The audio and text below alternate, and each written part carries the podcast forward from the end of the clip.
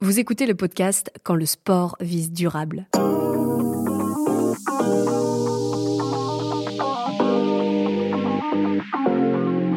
On parle d'environnement, de handicap, de biodiversité, d'égalité de genre ou encore d'éducation. Tout ça en lien avec le sport. Et ça tombe bien car les Jeux olympiques et paralympiques de Paris approchent à grands pas.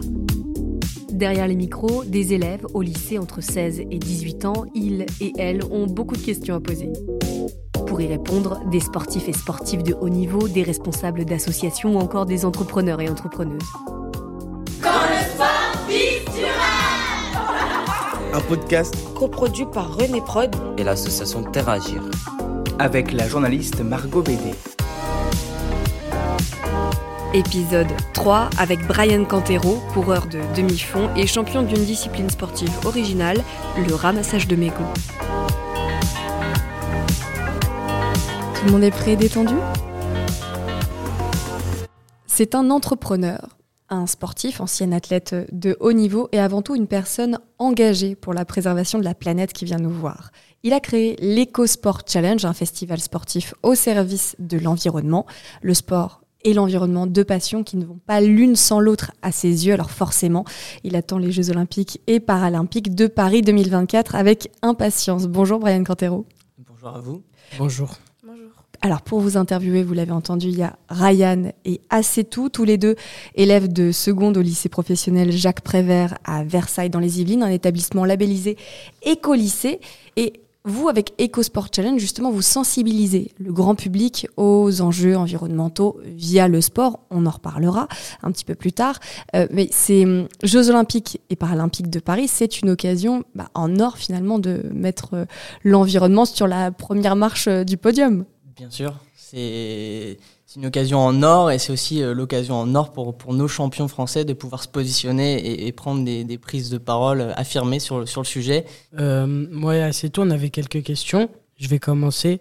Alors, euh, comment ces Jeux peuvent contribuer à une prise de conscience? Bah Déjà, les, les Jeux olympiques, pour, pour un sportif, c'est... Euh, c'est rare, c'est une occasion unique et c'est euh, une des seules occasions où dans de nombreux sports on peut justement avoir cette visibilité et du coup on peut avoir cette, cette tribune pour, pour pouvoir s'exprimer, sensibiliser sur des sujets qui nous sont, sont chers. Euh, et aujourd'hui on a, on a plein de sportifs français qui, qui, qui s'engagent sur ces sujets euh, environnementaux et qui soutiennent des associations, des des entreprises qui essayent de faire bouger les lignes. Donc, euh, donc oui, pour, pour eux, c'est une occasion rêvée justement de, de, pouvoir se positionner et, et de mettre en avant et en lumière tous ces beaux projets. Concrètement, comment comptez-vous vous servir de ces jeux pour sensibiliser l'environnement? Bah, euh, la mécanique des Jeux Olympiques, c'est quand même l'événement euh, numéro un au, au, monde. Donc évidemment, il y, y, y, a un fort taux de déplacement de, de, population. Donc on sait très bien qu'il y aura un, un, impact euh, qui sera important. maintenant, c'est peut-être aussi bah, de pouvoir se servir de, de ce terrain d'expression-là pour mettre en avant des, euh, des, actions qui sont faites régulièrement pour justement sensibiliser justement ce public de, de masse à euh, peut-être mieux consommer, euh, euh, entendre et découvrir des, des, des, projets qui vont faire bouger les lignes sur ces sujets environnementaux et, et peut-être les, les sensibiliser dans leur, dans leur écologie personnelle et, et dans leur quotidien pour, pour améliorer les, les choses parce que je pense que le, le, changement, il viendra euh, d'abord individuellement, euh, sur des prises de conscience euh, individuelles, avant justement de gagner tout, tout, tout, ce collectif et, pour que, les choses changent dans le fond. Et le fait que ce soit un, un loisir, le sport, sauf quand on est professionnel, mais c'est peut-être aussi une approche plus, plus accessible, un sportif qui a un discours sur l'environnement? Euh, bah oui, euh, aujourd'hui les, les, les, sportifs sont, sont dans notre société souvent considérés comme des modèles, donc évidemment si eux prennent la parole, si euh, avec avec l'avènement des réseaux sociaux, bah se mettent en action en train d'essayer de, changer les choses. Par exemple, je sais pas, on peut prendre l'exemple du plugging, courir, ramasser des déchets. automatiquement, si aujourd'hui on a un, un, un, athlète français ou un trailer assez connu bah, qui va qui va mettre le bleu de chauffe et euh, aller ramasser des déchets par terre pendant un, un entraînement, automatiquement, bon, bah, le, le, grand public va être sensibilisé, va mmh. peut-être faire la même chose derrière. Donc c'est vrai qu'il y a une forme de mimétisme, d'exemplarité qui, qui, peut faire changer les choses quand on est sportif de haut niveau. Quels sont les secteurs où il y a encore beaucoup de travail? Tous les secteurs. en particulier C'est marrant parce que la première chose que vous avez citée, ouais, c'est quand même le transport. Ouais, euh, le, trans le, transport, là, je pense qu'il y, y, y, y, a une vraie prise de conscience à faire. Euh, Aujourd'hui, bah, je travaille avec un, un athlète euh, qui se positionne justement sur ces enjeux-là, qui s'appelle Pierre-Ambroise Boss, qui, qui est en lice pour les prochains Jeux Olympiques. Et, euh, et dans, dans ce projet qui est, qui est collectif, un objectif, voire deux objectifs communs, c'est d'être champion olympique à Paris, mais également de sensibiliser pour une pratique plus, plus responsable. Donc là, on est vraiment sur le, le côté ex- exemplarité et euh, essayer d'engager les, les communautés à, à faire mieux. Et là, pour le coup, bah, lui, euh, il partait énormément en stage d'entraînement à l'étranger. Et là, on a décidé de, de rester en France. Parce que Pourquoi il partait à l'étranger? C'était mieux Parce qu'il y a ailleurs? des meilleures conditions, il y a la météo qui est, qui est meilleure suivant les, les, les périodes. Parce Qu'en que on- montagne, par exemple voilà, on va chercher euh, de l'altitude, on va chercher tout un tas de paramètres, euh, aussi peut-être au niveau de tarification, parce qu'il y a voilà, le, il y a des, il y a des pays où les où les coûts sont moins chers.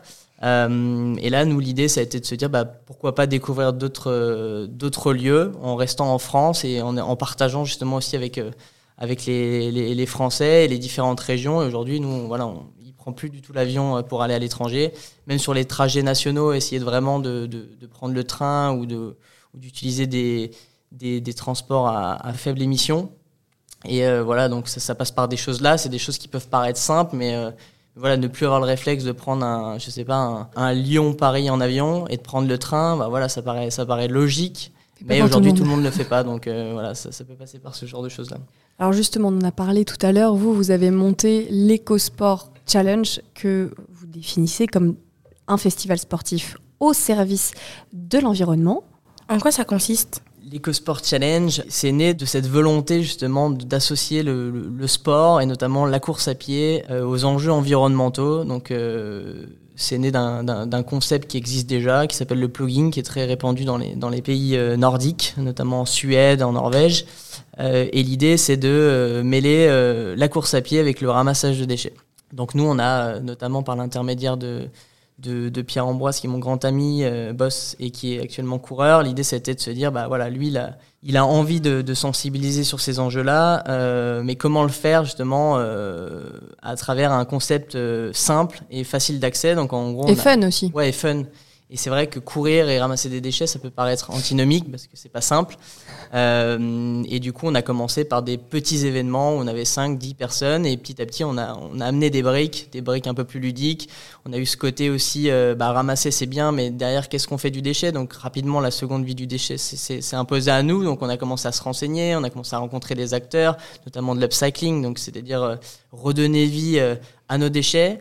Et petit à petit, avec toutes ces rencontres-là, on a, euh, on a eu l'occasion, euh, il y a de ça un, an, euh, en, septembre 2022, à, Lille, grâce aussi aux partenaires qu'on avait sur place, de pouvoir organiser quelque chose de plus gros. Et on s'est dit, bah, pourquoi pas l'idée d'un- festival Nous, on aime bien aussi le côté énergie, le côté rencontre, le côté un peu festif. Et l'idée, ça a été de se dire, bah voilà, on va créer le premier festival sportif au service de l'environnement, où on va pouvoir mettre aussi en avant au travers des actions donc euh, qu'on appelait des éco-jogs, euh, une compétition de ramassage de déchets.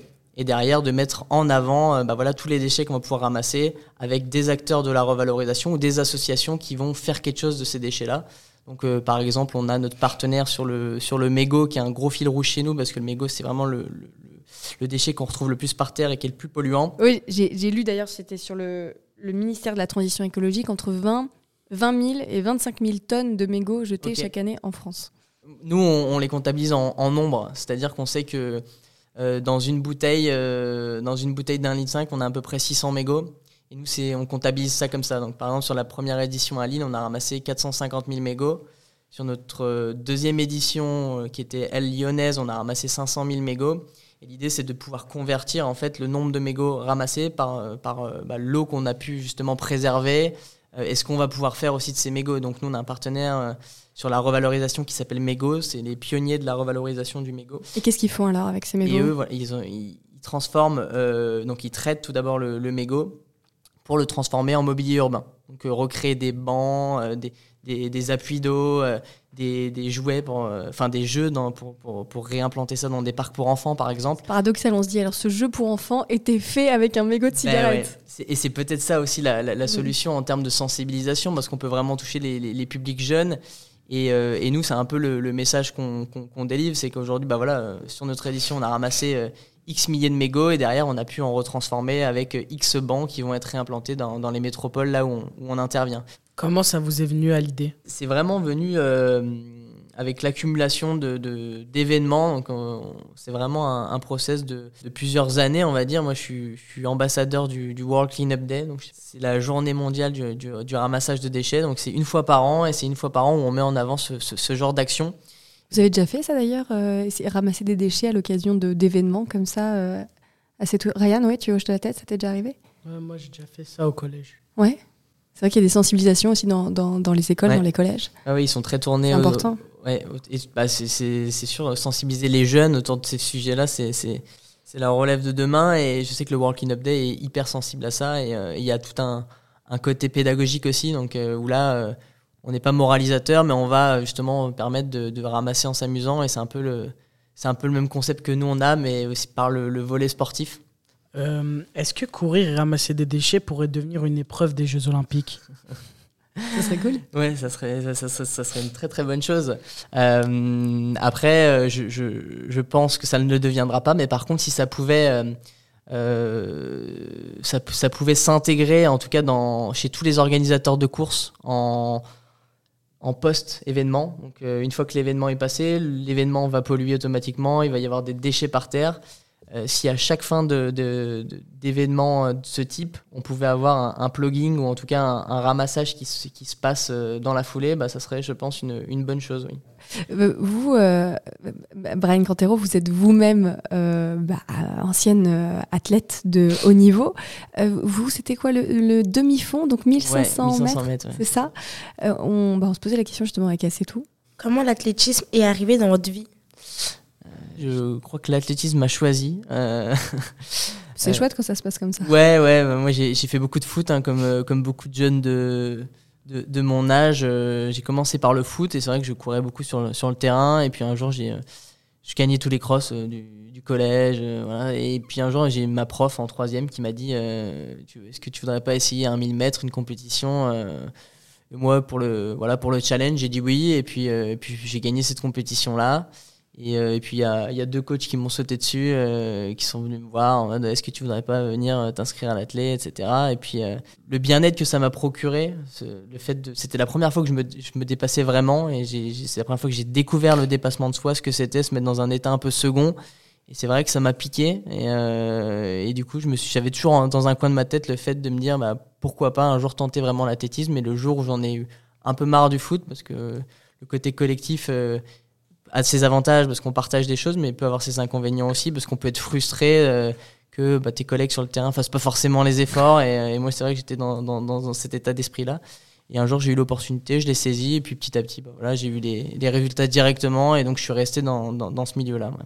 Pourquoi vous avez choisi ce métier? Alors, le, le métier d'athlète, euh, On parle de métier d'ailleurs?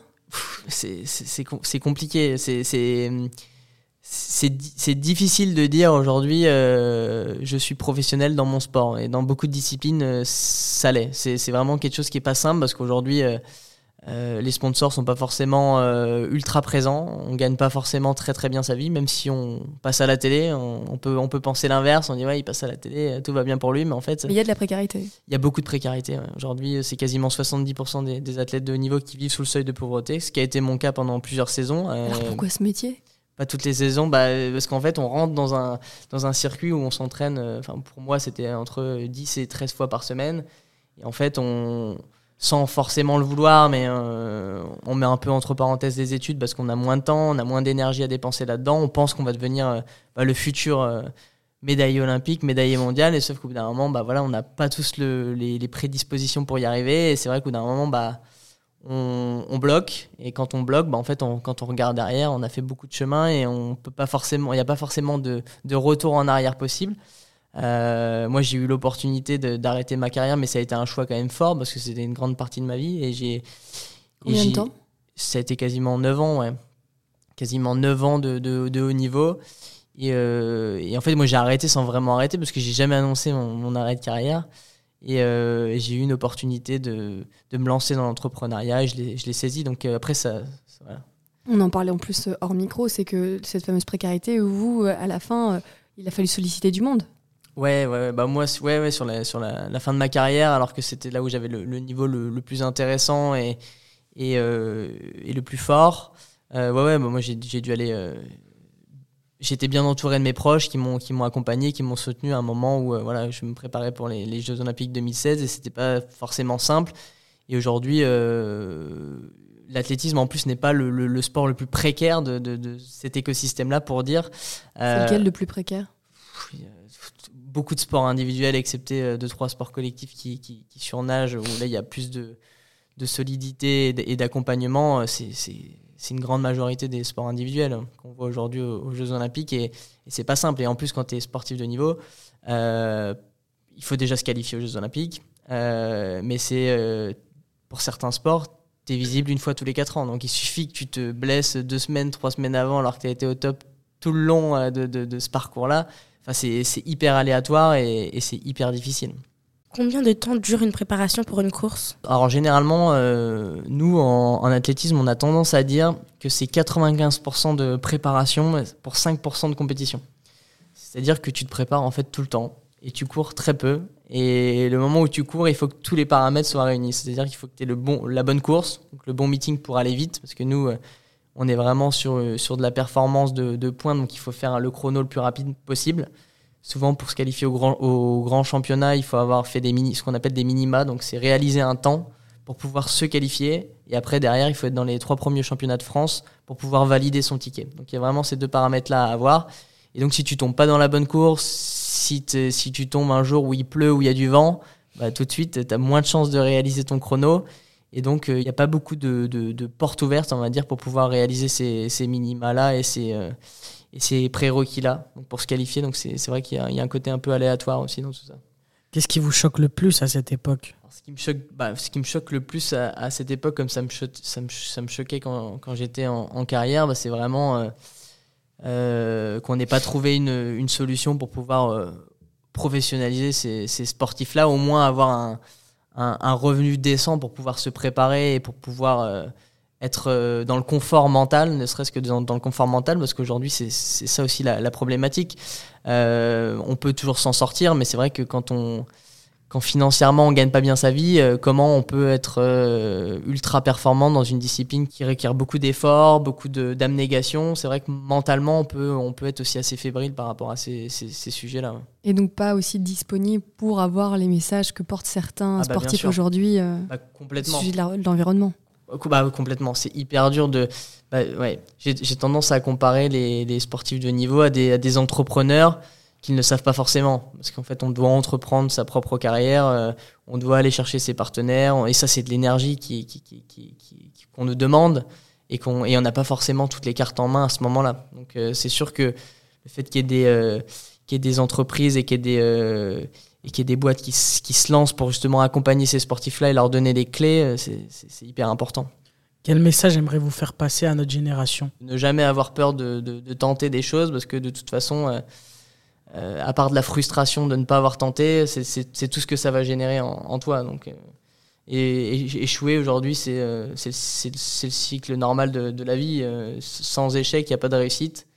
Et euh, la personne qui, qui, va te dire qu'elle a réussi sans, sans, avoir échoué avant, bah, je pense que elle aura bien menti. Ouais. Et puis c'est en plus un, un, bon remède à, à l'éco-anxiété, le fait d'agir. Ouais et bah, c'est un réconfort. Bien sûr. On n'est pas dans l'inaction. C'est vrai. Bah ouais, ouais le, bah, le fait d'avoir de, de, peur d'agir, déjà, on, on, sent déjà qu'on est euh, qu'on reste dans une position un peu fermée et, et le fait de, de, de s'engager et de faire des choses, on va automatiquement être sur, un, sur une ouverture, sur, euh, sur du mouvement. Et quand on est dans le mouvement, généralement, on se sent bien, que ce soit dans son corps, que ce soit dans son esprit. Euh.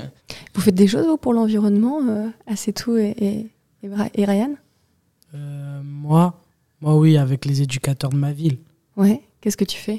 Ben, Des fois, on, fait, on récolte des déchets et euh, eux, pour euh, nous récompenser l'action, ils nous euh, ramènent, ramènent faire des activités.